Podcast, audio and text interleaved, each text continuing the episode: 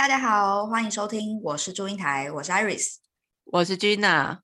今天的来宾呢，是我在板上看到有 Graduate Scheme 经验的人，真的太神奇啦！哎，其实我一直对 Graduate Scheme 有很多好奇，然后很想要知道说，到底英国的开给毕业生的这种训练班嘛，就可以让你呃有一个前期的训练，然后后来转正职，到底会是怎么样的一个旅程呢？那我们欢迎今天的来宾 Vicky。Hi Vicky。Hi 大家好，我是 Vicky。我是二零一五年那一年到了苏格兰，然后在苏格兰 Glasgow 这个城市念经济跟商管，然后大三那一年刚好申请到 EY 的 internship。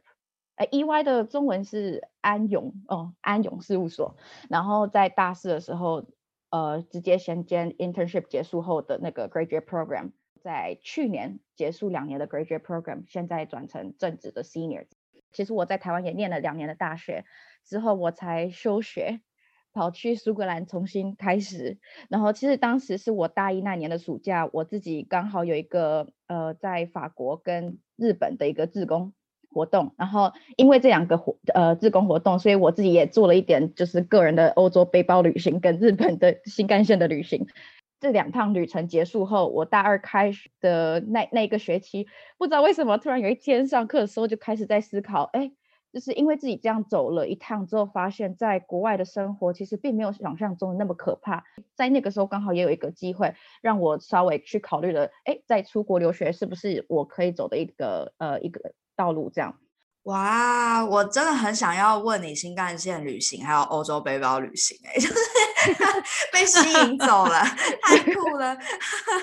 哎，那时候是什么样子的体验，让你觉得你想要来欧洲生活啊？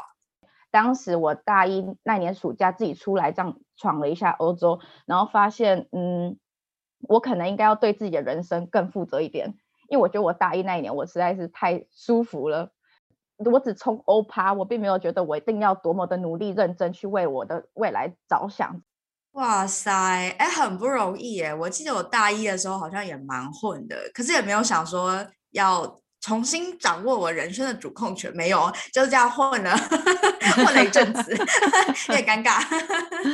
大一确实蛮容易让人陷入舒适圈的，因为就是你刚结束完那种学测、职考这种压力式的学习，突然间一有了无限多的可能跟自由，就开始觉得哦，我的人生美好起来了。真的，然后因为就是刚进去，然后大家就跟你说，大一就是好好的享受啊，你什么就是冲课业、冲爱情、冲社团什么的，呃，有点不知道我到底要走什么样的路。尤其是我当时，其实因为我填错志愿，然后可是我又不想要离开，是因为我当时读的是不动产与城乡环境学系，然后他其实他做的东西就是有点类似城市规划呀，但是他有那种建建筑方面的，也有一些行政法规上面的东西，所以它其实它涵盖的东西很广。然后你学的东西到你大二、大三、大四，其实他们有稍微就是学长姐回来分享，你会知道说，其实你未来的那个路是很专业的。然后你也稍微可以看到说，哎，大家可能会这个未来的方向好像也蛮一致的。我自己的心态上面有点需要调整，是说我好像想要挑战自己，然后想要去走我真的想要走的路。可是我又觉得你已经有一个已知的东西在了，你已经知道这个东西在未来其实会给你一个很专业的领域，为什么还要再去挑战一个你不知道的东西？所以当时我其实是有这样的一个心境上的一个挣扎。Vicky，你刚刚提到你大一做这个选择，其实是填错志愿。那这样说起来，其实你那时候已经很明确自己有想要朝向方向。那所以不是不动产喽？那那时候你的想要前进的目标是什么呢？我觉得这个是我有点受到就是比较家庭观观念的影响，就是呃，我就一直想着我一定要走金融业。我曾经有一次是在纽约那边。走一趟，然后在纽约的时候，我就发现啊，因为你那个时候看到纽约的繁华，然后还有那个 Wall Street 那个金融街，所以我就一直对金融业是充满一个很好的幻想。我是一个遇强则强的人，一直觉得我应该要是在那样的一个环境里头。所以我记得当时只要任何人问我，哦，What do you want to be in the future？我就一定会说，我就是想要 work in Wall Wall Street 这样。这个也是我等下想要讨论，就是说，其实人生很多点，其实它真的到最后。它都会连在一起，然后带你走到你要走的那条路上。因为像我一直想着我要走 finance，但是我其实休学转到苏格兰的时候，它有这个有一个限制在，是说因为我一直都是念台湾的公立高中，苏格兰它那个时候它申请的条件有说，如果你是台湾的学历来申请的话，你要先走 foundation program。但是这个不是只针对台湾，这是针对还还就是有其他国家也是需要走这样的一个方式。所以我那个时候走 foundation 的话，我稍微查了一下，如果我要申请 finance 的科系，我还要再额外再走一年，就是变成说在苏格兰是四年的学制，但是如果我要再走，我我要申请 finance 的科系，那我会变成要读五年才有办法毕业。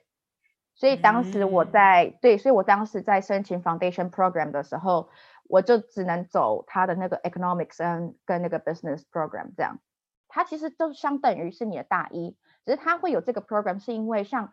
foundation 那一年，它其实它走经济系的学生一样，大一你都是要读经济，读这些 social science 这些呃比较通识类的东西，但是你还有额外的课程是针对你的英文跟你的专业的 essay writing 做训练的课程。那我 foundation 完之后，我就是直接进大二。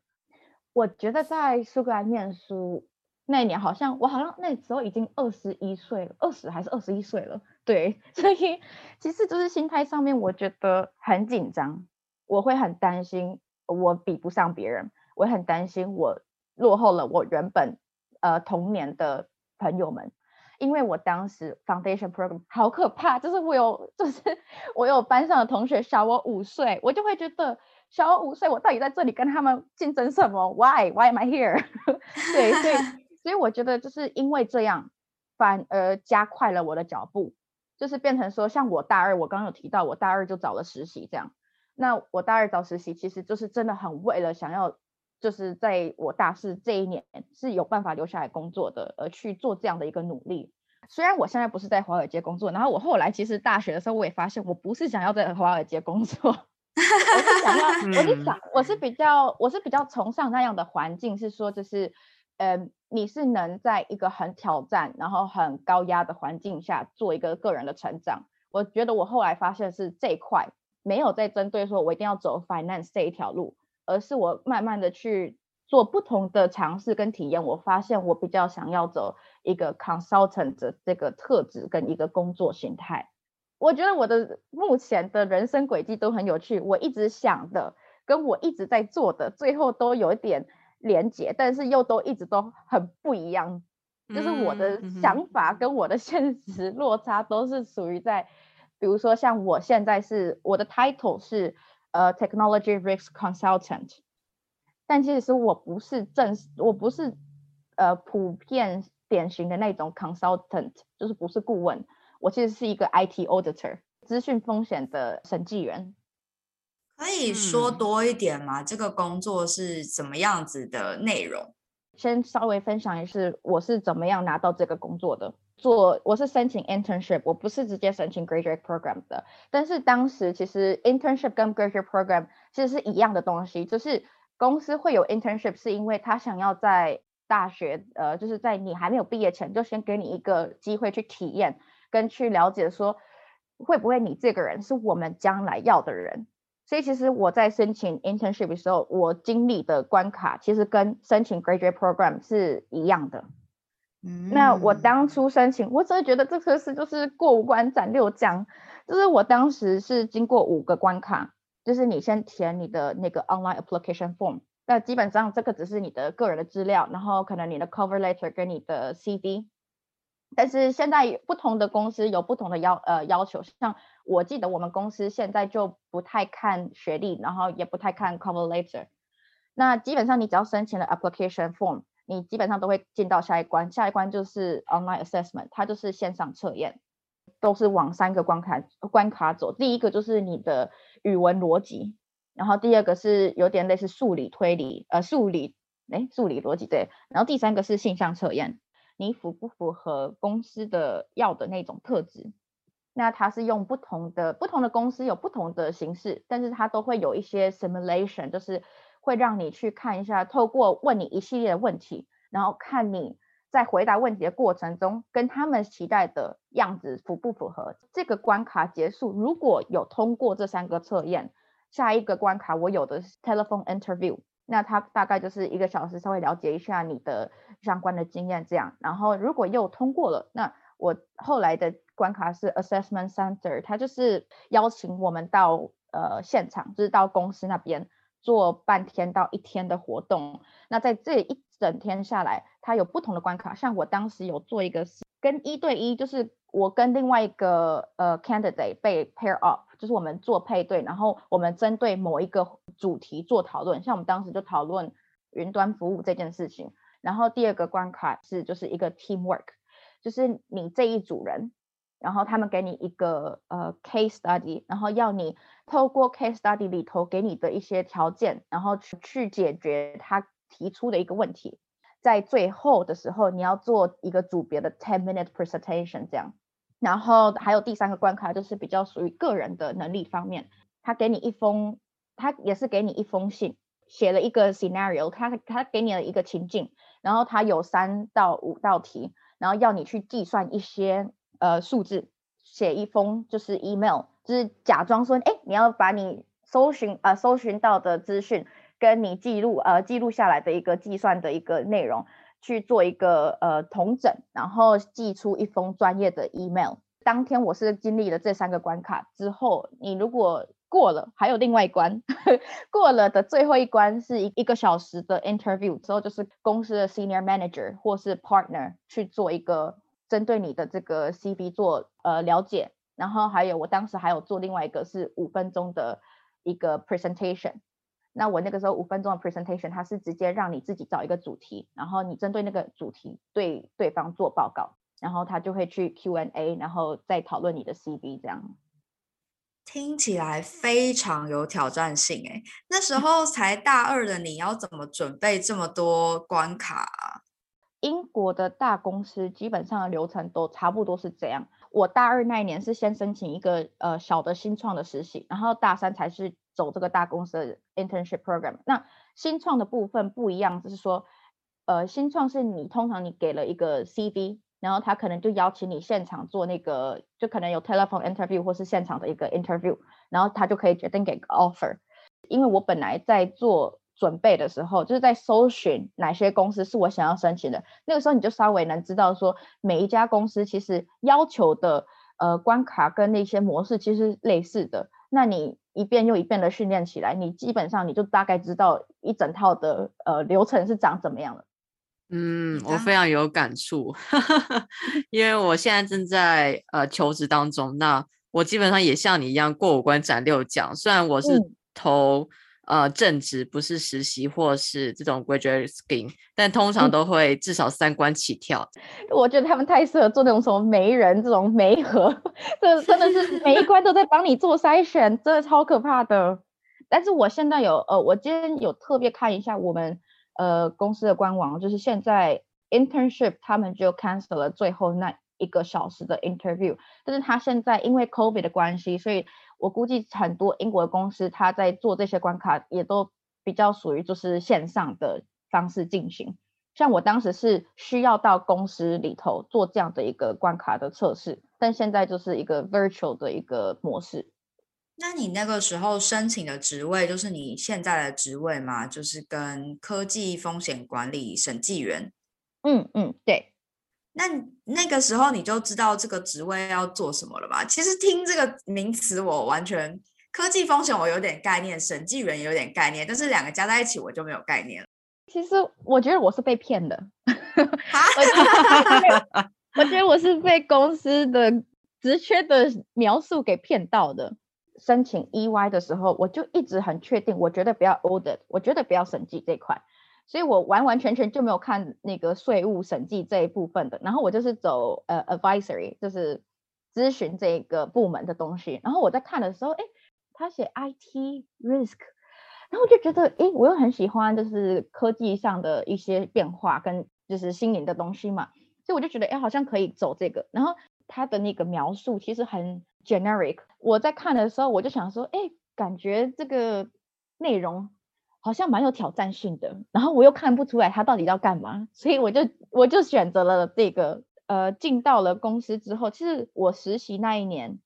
我还蛮幸运的，因为我做的 project 它其实真的是蛮类似呃顾问的。我们当时会有那个 project，是因为我们有一个呃客户来跟我们签合约，是因为他们有一个科技方面的系统发生了问题，然后影响了全球的客户。他们得成交一个报告给政府，然后去了解说为什么这件事情会发生，还有他们公司之后是如何处理跟面对项目的一个挑战，就是你要去跟跟这个客户公司里头不同的联络人做一个 meeting 的探讨，去了解说为什么这件事情发生，然后你要把这个 timeline 整个列出来，然后再去了解，就是针对我们当时拟出了五个不同的面向需要探讨的，然后你把这些东西都。顺过了一遍之后，我们会产出一个 report，就是要写一下我们的 recommendation，然后给客户成交给政府这样。当时这个东西其实就是我们很，就我当时以为的典型的 consultancy 的样子，就是你可能要去跟客户做一些探讨啊，然后收集资料啊，建立 model 啊，然后写个 report 去举列你的这个 recommendation 嘛。因为这样，所以我一直以为我做的东西就是这个东西。对，直到我现在就是后来 graduate program 进了之后，我才发现我当时那个 project 是比较 special 的 project。它不是，其实我们的 day to day job 其实是 auditor，不是一个真的类似 consultant 的一个模式这样。后来发现我们会把它列在 consultant 底下，可能是因为我们工作的形态还是比较偏 consultant 的样子，因为我们都是 project based。我肯定是有不同的 team，然后被安排在不同的项目上面，或是你也可能呃不同的项目同时在尬这样，但是因为这样的模式，然后所以你接触到客户会不一样，就是基本的概念是一样的，可是因为客户不同，然后他们的产品资讯也不同，所以你会有不同的呃调整模式，也是因为这样，所以可能比较偏向我们所谓的顾问类的那种呃产业形态。嗯，哎，这样听起来。其实就我了解，因为 consultancy 它本身像你讲 product base 的话，那本身它会你会面临不同样的客户，还有不同的专案。你本身在公司里面会有比较 senior 或是 mentor 来带你面对这些不同的专案吗？还是其实进去之后就靠自己了？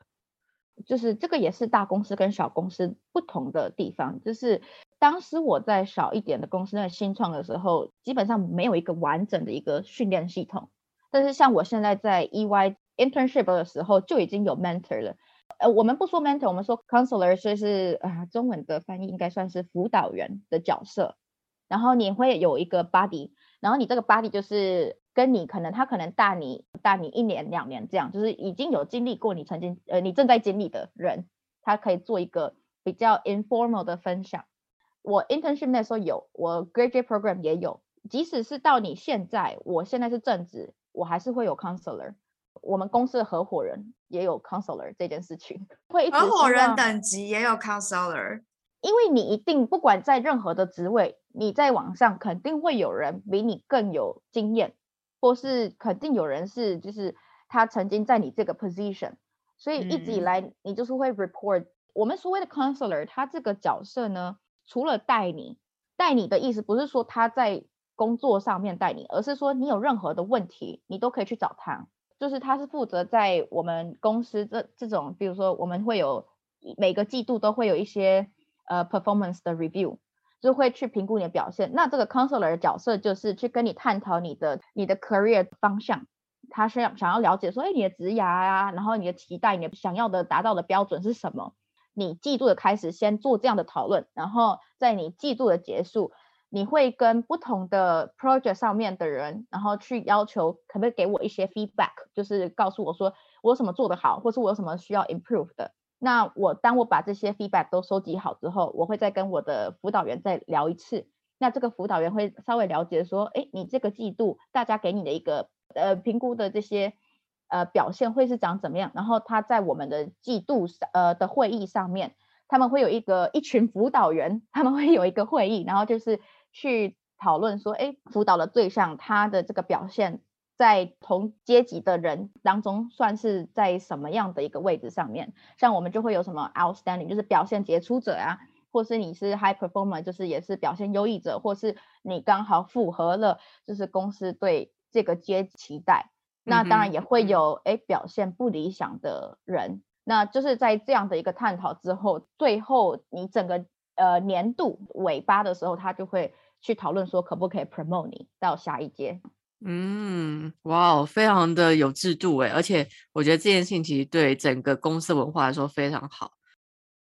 那你刚刚提到公司的这个 counselor 的制度啊，想要知道你在 intern 期间得到 counselor 的帮助，或是在正职期间有什么不一样吗？他会因为你是 intern 特别有什么样子的教育训练，或者是有什么样的引导吗？公司的一个目标就是让你 intern 是转 graduate，就是转正职的，所以他在对我们的教导上面或是引导上面，其实就是把我们当正职在对待，所以并没有说很大的区别，只是说因为你是一个还是属于一个比较学生的角色，所以我们在讨论东西的方向上面，可能 counselor 会比较介意的是说你在这几个礼拜里头你。有没有什么不适应的地方，或者是会去比较了解说有没有什么问题是会想要问的，而你可能在你的团队里头你还不好意思问，就是他会比较属于一个，也不是说妈妈爸爸的角色，只是就是会比较温和的去了解说有没有什么不适应的地方。就是当然我们现在做 graduate 或是即使是我现在转的 senior，他会比较 focus 的部分就是在于你的一个 career goal 上面。那 career goal 上面的话，他就会去了解说有没有什么 opportunity。而你现在还没有的，那我们要怎么帮你去安排这样的 opportunity？呃，我觉得会很基于我自己是不是也很主动去 reach out to my counselor 这样的一个一个样子上面，就是你跟你的 counselor 互动是怎么样，而会去决定你跟他之间的关系是不是很，就是会是不是对我们自己很有帮助的。像我的 counselor，我们每一个季度在讨论的时候，我们都会针对说，哎，你上个季度的表现的这个评估。综合起来看起来是什么样的一个领域是你可以继续发展的？然后有什么是你还觉得不足的？然后我们可以帮你做不同的安排，可能说安排你到不同的项目啊，或是可能你如果想要去其他的呃部门尝试一些东西也可以，只要你在一个合理的范围内，我们其实都是可以讨论的。最近就有跟他说，我想要做一些比较嗯区块链的东西。那我的 counselor 就说，区块链的东西，我们目前的客户就是有采纳这个区块链技术在他们的产品上面的，所以我的 counselor 就有说，那我们就帮你 book 在这个项目上面，那你就会有一些一些经验、一些安排、需求跟期待。我觉得这个 counselor 的角色在你们公司很重要，哎，是每个人都可以成为 counselor 吗？像你自己已经是 senior 了，你可以成为别人的 counselor 吗？还是内部有什么筛选或者特别的职位的人才能成为 counselor 的？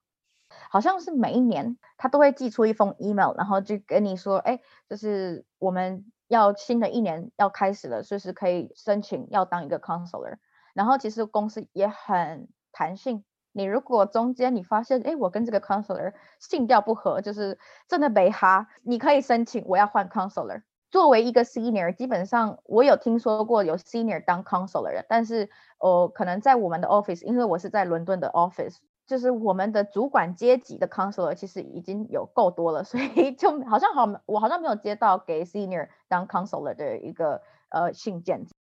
哎，那你刚刚提到说你是 intern 结束之后大四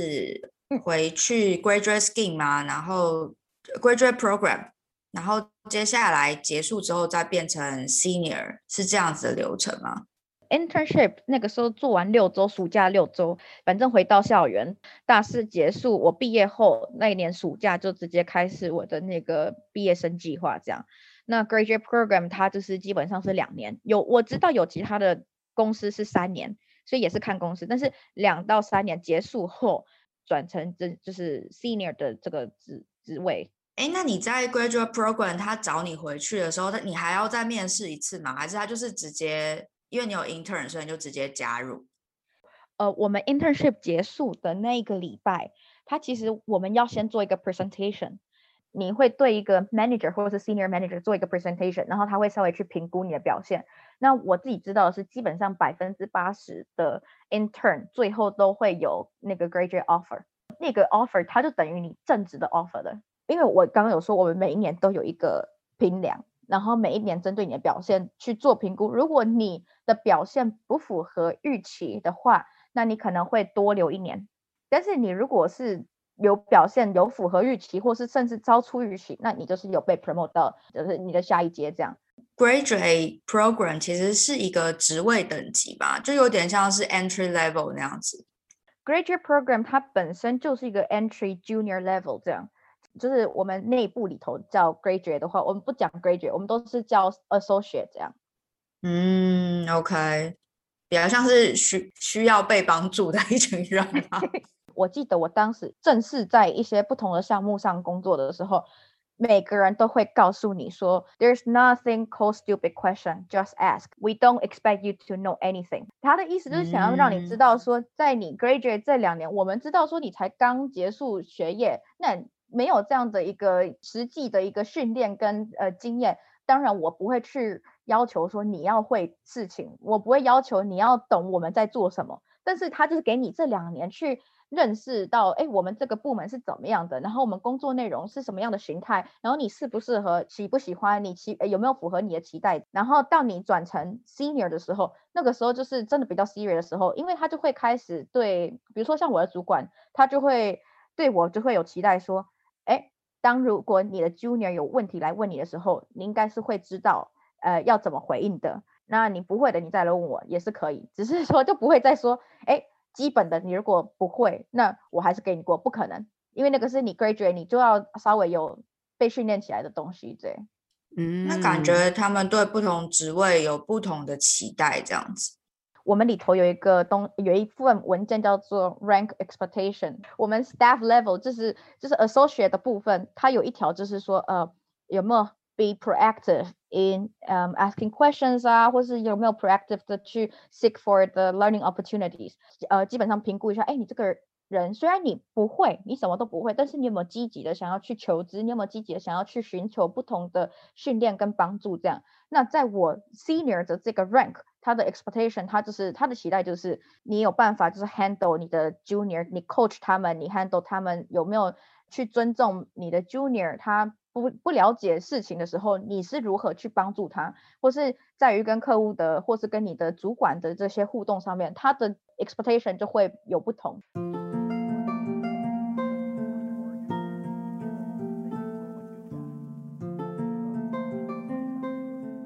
哎，我想要问 Vicky，就是当时怎么会选择 EY 呢？因为我据我所知，EY 其实算是我们所说的呃四大会计事务所之一嘛。那另外三家的话，当时。为什么没有选择去其他的公司，而最后选择 EY 呢？是它的文化，或是其他地方吸引你吗？好，我要说一下，我真的很肤浅，就是 我 EY，就是我当时在申请工作的时候，我其实只有两间公司是我非常想要的，一间是比较是财富管理公司，然后一间就是 EY。那我会想要 EY，其实是因为我当时呃大一大二的时候，就是参加一些求职活动。然后刚好有去他们 EY Glasgow 的那个办公室，Glasgow 它就是有一个 slogan，就是这个城市它有一个 slogan 叫做 People Make Glasgow，它有一个大的看板。然后我当时在 EY 的那个办公室，它的会议厅里头，在呃做那个呃在参加那个求职活动的时候，我就往那个窗户看出去，我就看到那个大看板，我就想象了一下，我如果穿着这个西装，然后站在这个窗户 前看那个大看板，我觉得很帅。所以我就我就一直觉得，对我就一直觉得我一定要进 EY，但是也很好笑，我后来也不是进 EY 的 Glasgow office，好有画面哦，那个华尔街大亨小传的那个画面。对啊，如果有任何机会是你可以去公司去参与他们的一些举办给学生也好，举办给 graduate 也好的一些活动，都尽量去参与，因为你会发现这个公司，就是你进去那个公司，你就会发现，哎。这个公司的员工是怎么样的一个呈现给你怎么样的一个气氛？这样，比如说像我曾经有参加过一个呃学校社团举办的一个活动，它就是那两天在伦敦，我们去参访了。六七间的金融机构，然后呢，你就会很明显的发现，我当时在 EY 办公室看到的是那种有说有笑啊，然后可能就会看到，哎，有这个女主管，她就是在那里跟呃其他的男同事在那里讨论一些事情，你是可以很明显感觉到中间是没有什么性别差异的。可是像我去到那个金融机构，有其中一间就让我印象很深刻是。它里头你看出去清一色几乎都是男性，中间虽然会有些人有那种是聊天啊，谈论事情，可是你就会发现怎么感觉大家都是很严肃，然后你会觉得我可能以后在这个地方工作，我会觉得很有压力，就是我不想要进到了公司，然后就好像变成一个公司机器的那种感觉。对于参加活动，我就会很。注意，就是这个公司里头的人，他给你的感觉是什么？嗯，就是那个氛围，你可以感受出来，这样子。对，这真的蛮重要的。有的时候，呃，可能他写的东西跟你真正感受到的，我觉得有时候会有落差。哦，因为每个公司其实认真看，这个有点像是 online dating profile，就是每个人都写，就每个人都写一些一样的东西，你知道吗？就哦，比如说我就喜欢 traveling，我喜欢怎么样什么，他其实他讲的东西都每间都大同小异。那你就会觉得说，OK，每间都大同小异，可是为什么我就只会中某几间，而不会中其他间？那就是有一些落差嘛。那这些落差是一些当然是比较不可言说的，就是不会直接写出来的。那这个东西我觉得比较悬一点，它就有点像是我们所谓的公司文化。那文化这个东西你不可能用写的，所以你写出来跟你实际的一个内部的操作情形，绝对不可能是完完全全一模一样的嘛。那这个东西你就只能透过跟在那个内部里头工作的人，或是呃有经验的人去做一些嗯，就是经验上的分享，也像是你们现在在做的这件事情，就是稍微让大家分享一下他们的故事，然后去了解一下，哎，这个像意外里头到底工作是怎么样？哎，像 Vicky 刚刚提到自己很喜欢有挑战性的工作，还有这个顾问工作，他其实会接触不同的 project，他可能就会需要不同的知识背景。那你都怎么样子呃储备自己的这些能力呢？因为听起来它会是一个很广泛而且是动态的过程。认真说，就是我现在做的工作跟我当时的科系的那个关联性，我觉得没有到很大。不管你大学学什么，认真说都跟你现在不会有太多的影响，除非说你是走比较。Technical 的一点的，比如说你如果是学 code 的话，你将来当要当 developer，那当然会有差。但是对于文组商科学生来讲，基本上我们的工作是任何人都能做的。我觉得，像我们公司里头，我内部我同届的就有物理系的呀，呃，资工系的呀，我下一届的也有什么历史系的啊，音乐系的啊，文学、英文文学的都有。嗯，好广哦。所以，所以其实基本上，呃，我会觉得所谓的。知识如何去储备？第一是公司它本身在新进员工训练，它就有呃就会有一些，比如说三到五天的活动。像我的部门，我当时进入的时候，我们是有做一整个礼拜的呃一些 presentation，它就稍微的告诉你一些比较专业的知识，是先为你接下来一年可能会遇到的一些 terminology 啊，会遇到的一些就是你要怎么。执行你的工作，他会去做一些探讨，然后去跟你讨论，然后还会有一些 simulation practice。我记得我们当时那个时候新进员工训练的时候，我们就有他们那些 presenter，他们会假装他们是客户，然后就把他演成一个很难搞的客户。我们要跟客户做一个 meeting，去了解他们公司的一个产业形态跟他们的产品的呃。内容，然后我们那个时候就是因为你初出茅庐，你也不知道问什么东西，所以他那个是呃他的那个 simulation，他就是要看你怎么跟客户互动，然后你怎么去问问题，你怎么去呃运用我们现在教你的这些东西，就是去表现的比较专业一点，在你的说话的方式上，在你说话的内容上要怎么样比较专业一点。所以他其实不会直接就把你丢进去战场上面，然后就让你在那里被杀的头破血流的，也不会。他就是有透过这样的训练，然后稍微帮助你去熟悉一下，然后稍微有点准备。后来这个三呃，当然三到五天不可能足够嘛。那接下来就是很，我就觉得是一个很实做的训练了。我当时是第二个礼拜进公司的第二个礼拜，我马上就被放到一个 project 上面。就是当然，我们不可能说就是只放一个 junior 就自己去 meeting，然后没有任何的 support，不可能。就是当时我们会有 manager 或者 senior，他一定会在 meeting 里头，而且其实基本上连 manager 都一定会有另外一个人跟他在 meeting 里头，所以我们是一个是会有让你觉得说你是能安心的，因为你不管你今天讲做什么，或是有什么不会的。可以有另外一个人在当场就 support 你，或是你可以跟客户说，我们呃可以做内部的讨论后，我们再再来跟你讲其实做训练绝对是比你任何的，就是纸本上面的东西还要来得快，也还要来得精准。工作很看你跟人的互动，这些东西你不可能在书本上面学到的，这些东西你一定要是实做的。但是如果是比较偏向于 technical 一点的东西，像我现在有接触什么云端啊、区块链啊，或是一些比如比较说什么 DevOps 的这些呃工作的模式，除了你实做以外，就是内部的线上课程是可以让你自己额外用时间去自修的。所以其实公司它在于。训练这件事情上面，它给予很完整的配备，它有一些是线上的一些课程的机构去做一些探讨，说怎么样引导进我们的公司的内部训练系统。嗯，有怎么样分配你的学习时间啊？因为感觉你们的工作脚步也是蛮紧凑的，然后又要学习很多东西。第一二年的确很辛苦，是因为。我自己被安排到不同项目，像我一年可能会在六七个项目上面。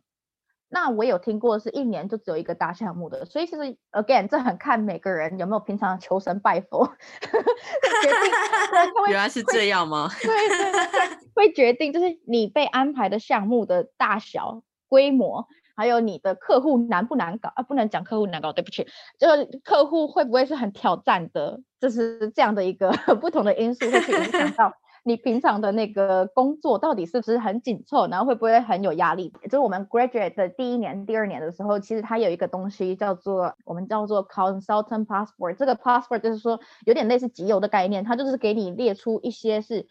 你绝对要呃完成的一些训练，就是完成的一些线上课程这样。会依你这个完成度，然后也把这个当做一个你能不能被 promote 到下一级的一个考量里头。能确定的是，四大是一个以人为本的一个呃环境，所以他们在提供训练跟投资训练的这件事情上面是很看重的。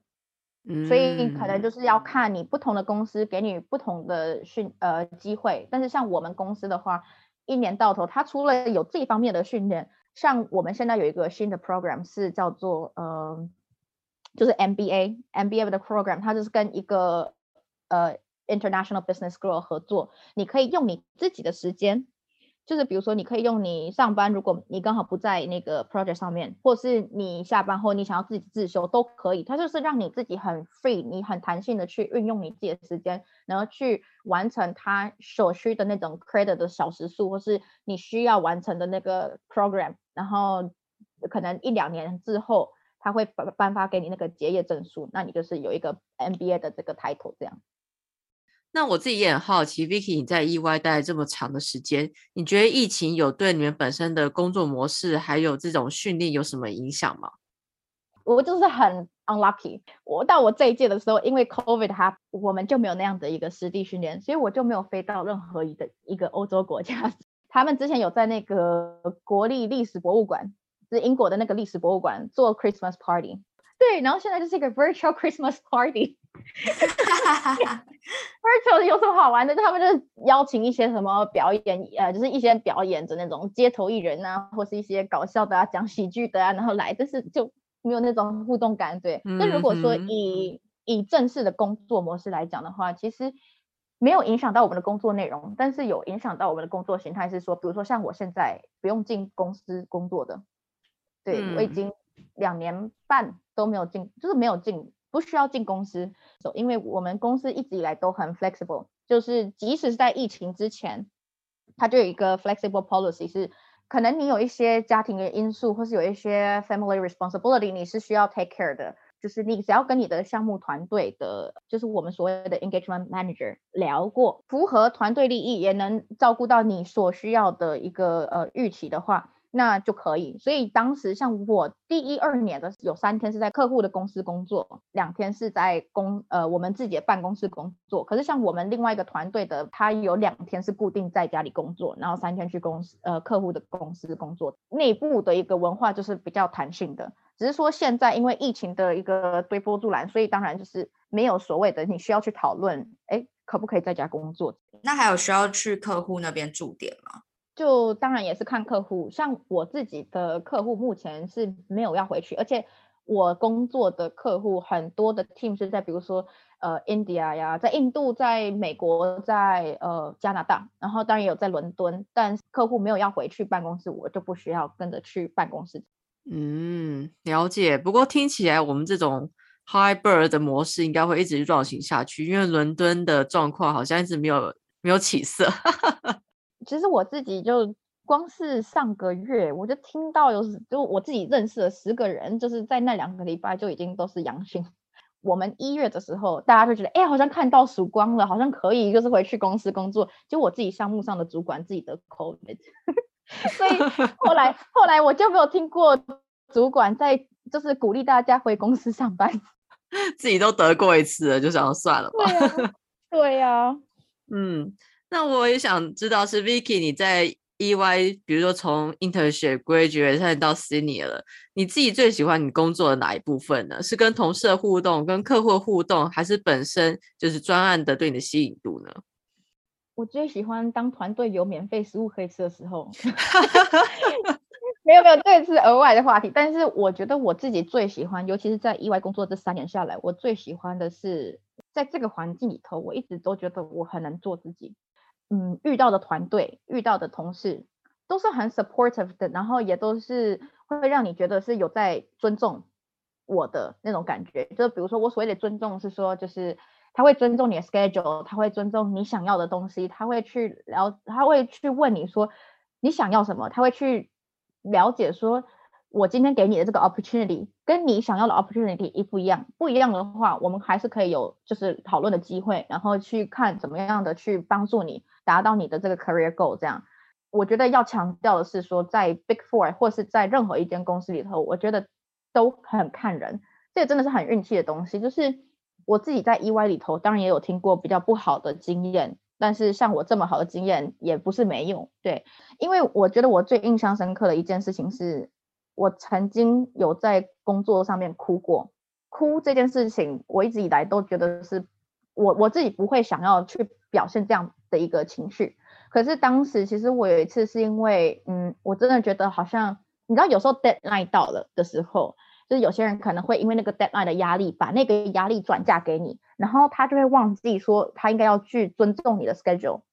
然后我当时就是因为遇到这个 senior，我就觉得他很不尊重我的 schedule。我当下我真的。我就不是很能接受别人的态度不佳。我觉得你今天可以给我压力，你可以给我任何的工作，我都愿意去达成。但是我不能接受就是基本面的东西没了。基本面的东西就是态度跟就是你怎么样跟跟人家待人接物嘛。我就直接跟他说，我不能接受就是这样的一个，我觉得不 respect。我当下可能就激动的有点哭了这样。但是后来我发现，也是因为这。这一次的事件让我发现，说在这一个公司里头，每个人真的都是有血有肉的，不是什么机器人，你知道吗？就是大家都是能有情绪的。然后你这个情绪，当你展展现出来的时候，别人不会因为这个东西而去 judge 你。因为我其实我后面的那个年度的评估，并没有被因为这件事情而影响到，所以我觉得很重要，就是我在这间公司里头，我还能很如鱼得水的做自己，也有可能是因为这样而我离不开的原因。嗯哼，嗯哼。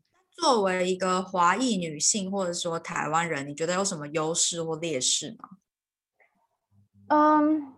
我觉得目前为止我没有感觉到，哎，我没有在我的部门里头遇过任何其他的台湾的朋友。我的 junior，我有两个 junior 是从对岸来的，我也有遇过有对岸的 manager。但是基本上我没有觉得我们有因为种族的或是你的肤色的关系而有任何的机会条件有没有因为你的肤色种族而比较少？我觉得目前为止没有看出来这一部分，因为我自己的 senior manager 也好多个是女性的，然后而且还是亚洲女性，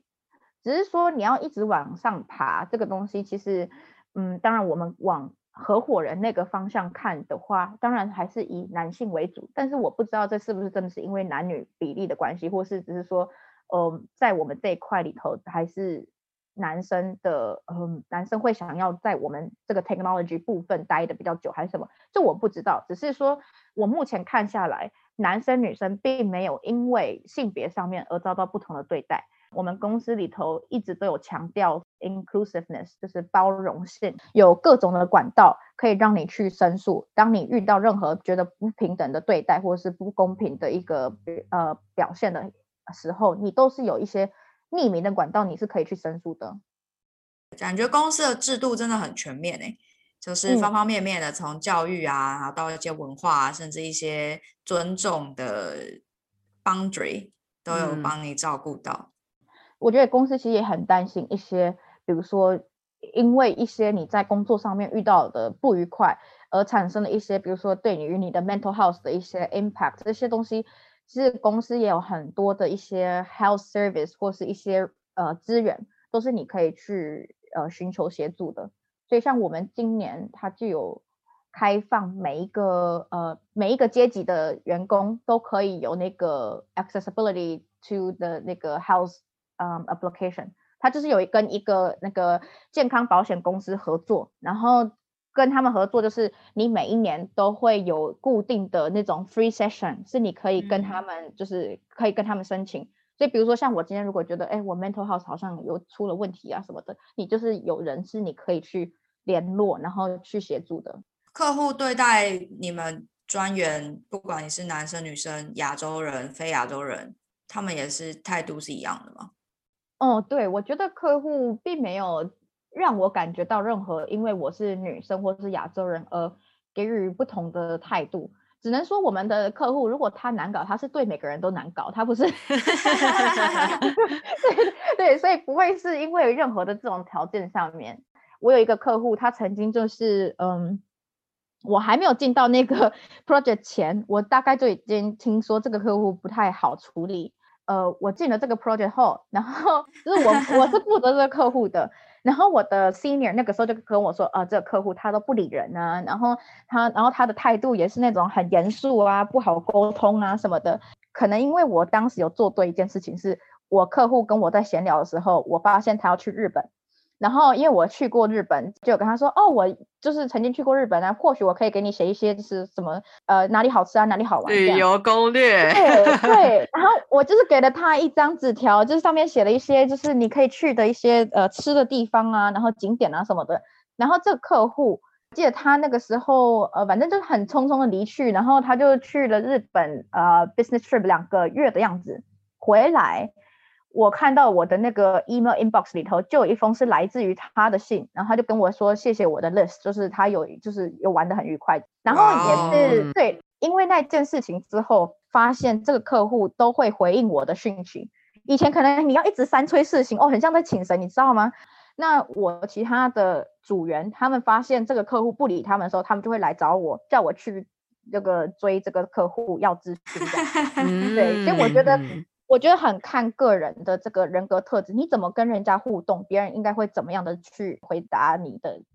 那听起来，除了个人的人格特质跟魅力之外，其实还有一些，比如说公司教的技巧啊。那其实我们都不是英语母语使用者嘛，你觉得有什么样子的方法可以提升自己跟客户谈话用英文的这样子的技巧吗？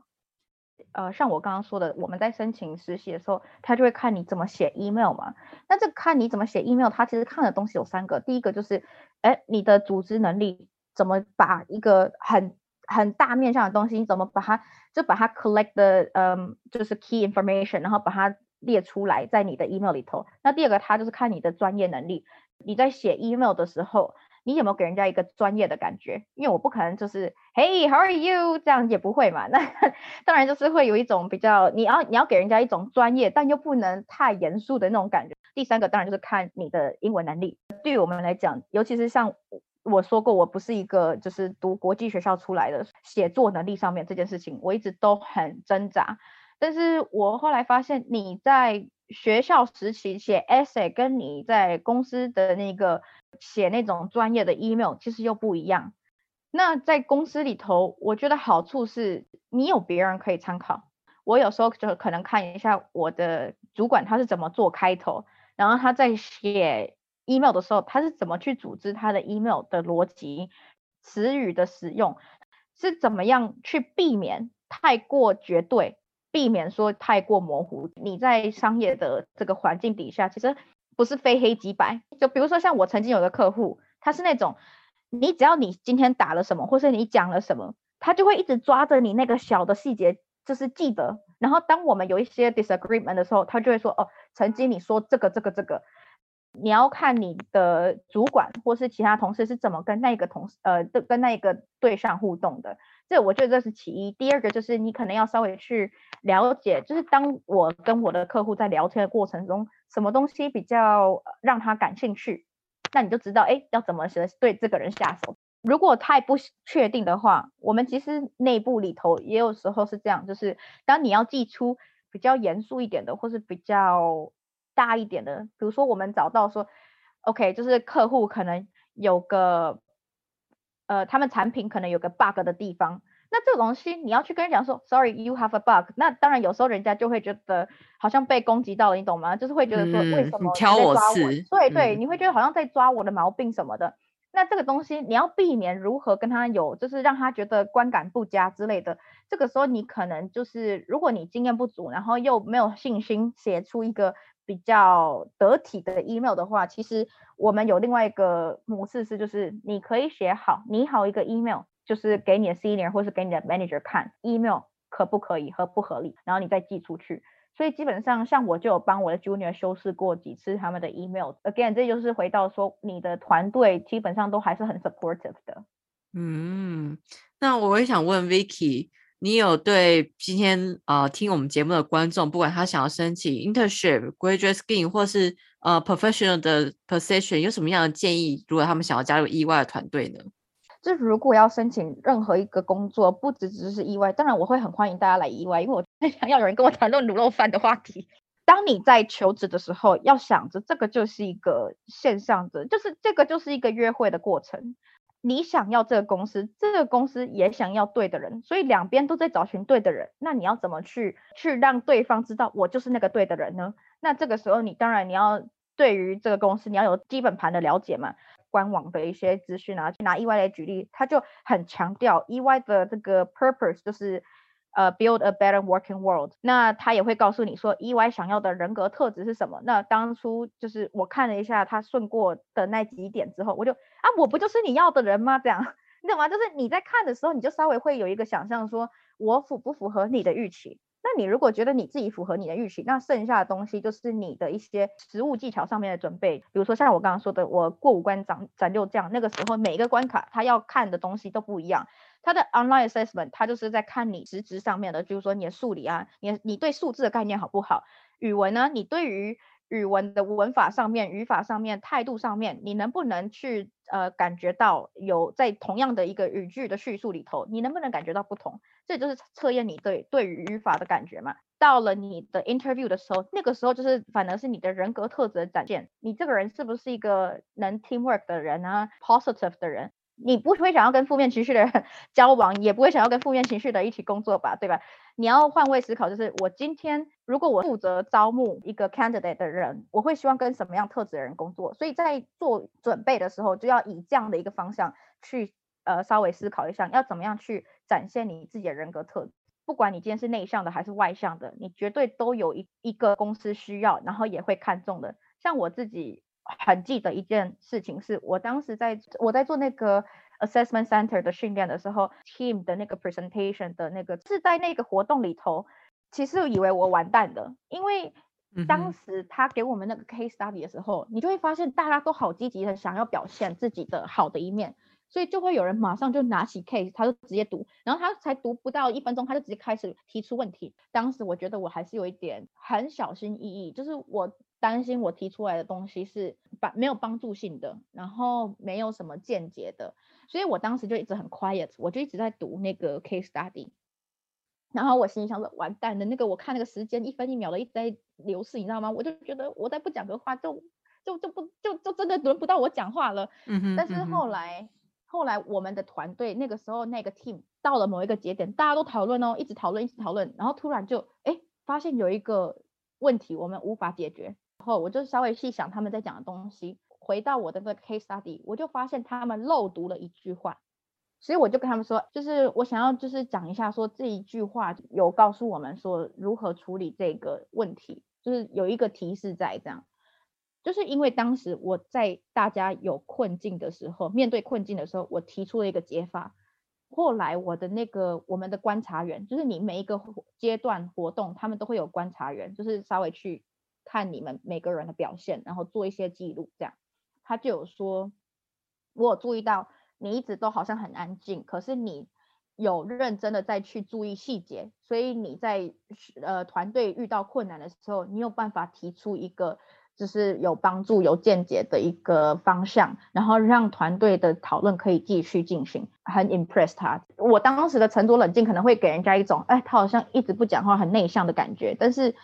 也是因为那样的沉着，到最后反而是我到下一关的一一个原因。就是做自己，我觉得这个东西讲的很 cheesy，就是每个人都说 be yourself，be yourself。那你要怎么 be yourself？其实就是你要了解自己有什么样的优点，然后也不要把缺点太过放大，因为每个人都不是完美的人，就是你会有劣势。那你怎么把劣势反而转成一种给人家一种比较正面的看法？我觉得很重要。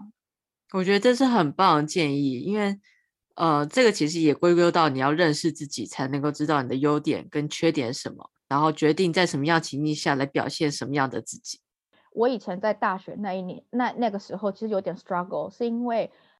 就好像你会觉得说，好像西方人都知道自己的人生目的是什么，他们就一直强调什么 life purpose，life purpose。但其实我自己接触过的一些朋友，他们也不知道未来要干嘛呀。但是就是在我觉得我们很幸运，是你可以用这样的一个求学的时间，去透过参加不同的活动，去认识不同的人。去慢慢的了解你自己的个性跟你想要走的，这也是为什么我当时一直以为我想要走金融，结果我变成就是比较，我发现我的特质比较属于 consultant 的这样的一个一个样子，才会后来转的我的方向。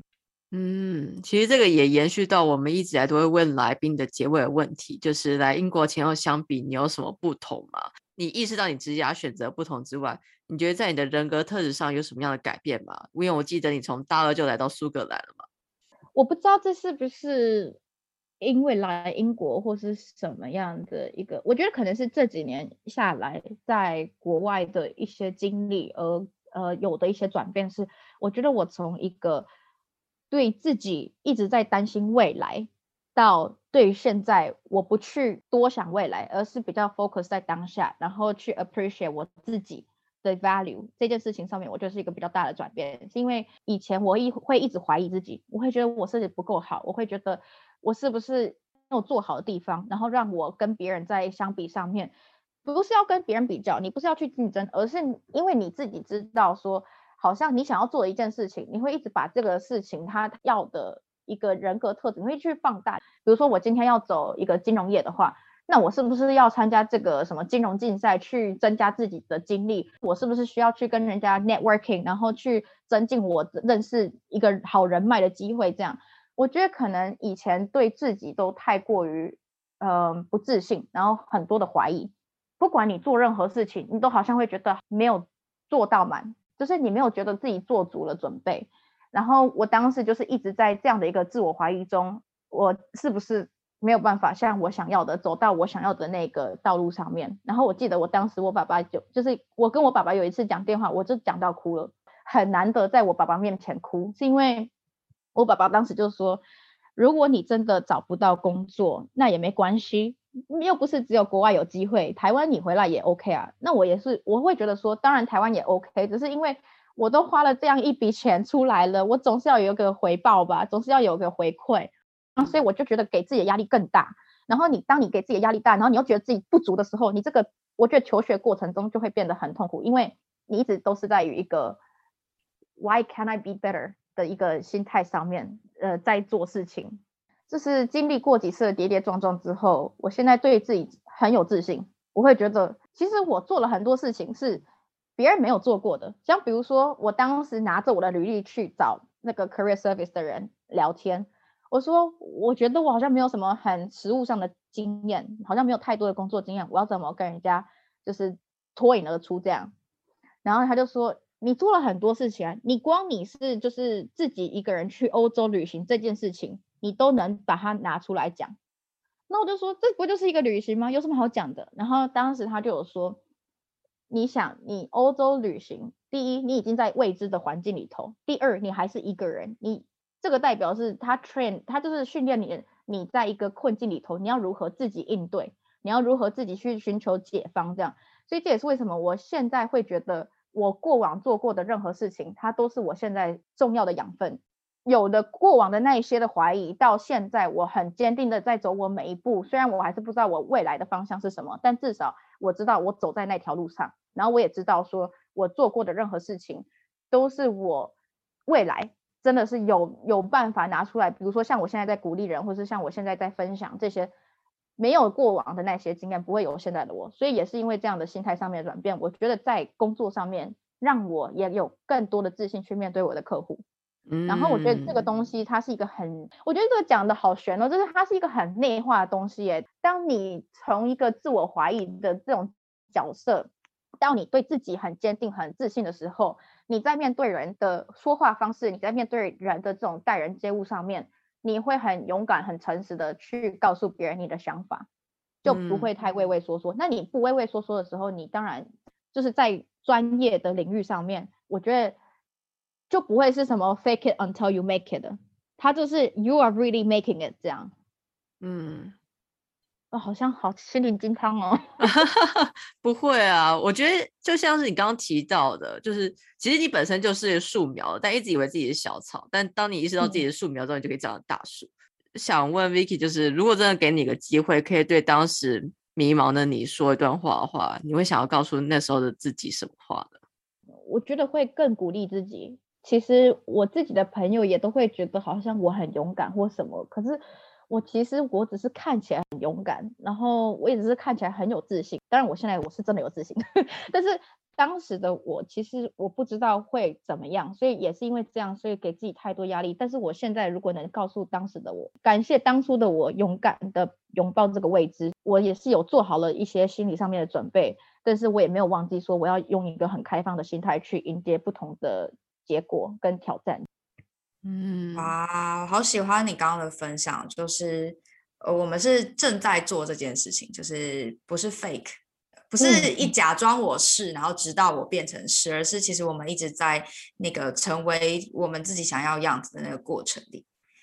真的很感谢 Vicky 今天来跟我们分享这么多你的故事，诶，很多很多很想学习跟收获的地方。然后安永真的是一个很棒的公司，诶，就你们的 supportive 的那种感觉，好好充足哦。我觉得如果我真的能给自己或是给别人一些建议，我现在应该都是会说，就是 aspire the future and love the present，就是你要去期期待你的未来，但是你要好好的过好现在。哇，超喜欢这个结尾的。嗯，好，大家如果有什么问题的话，可以再跟 Vicky 联络。尤其是如果你有卤肉饭的私房秘籍的话，请务必跟 Vicky 联络。对，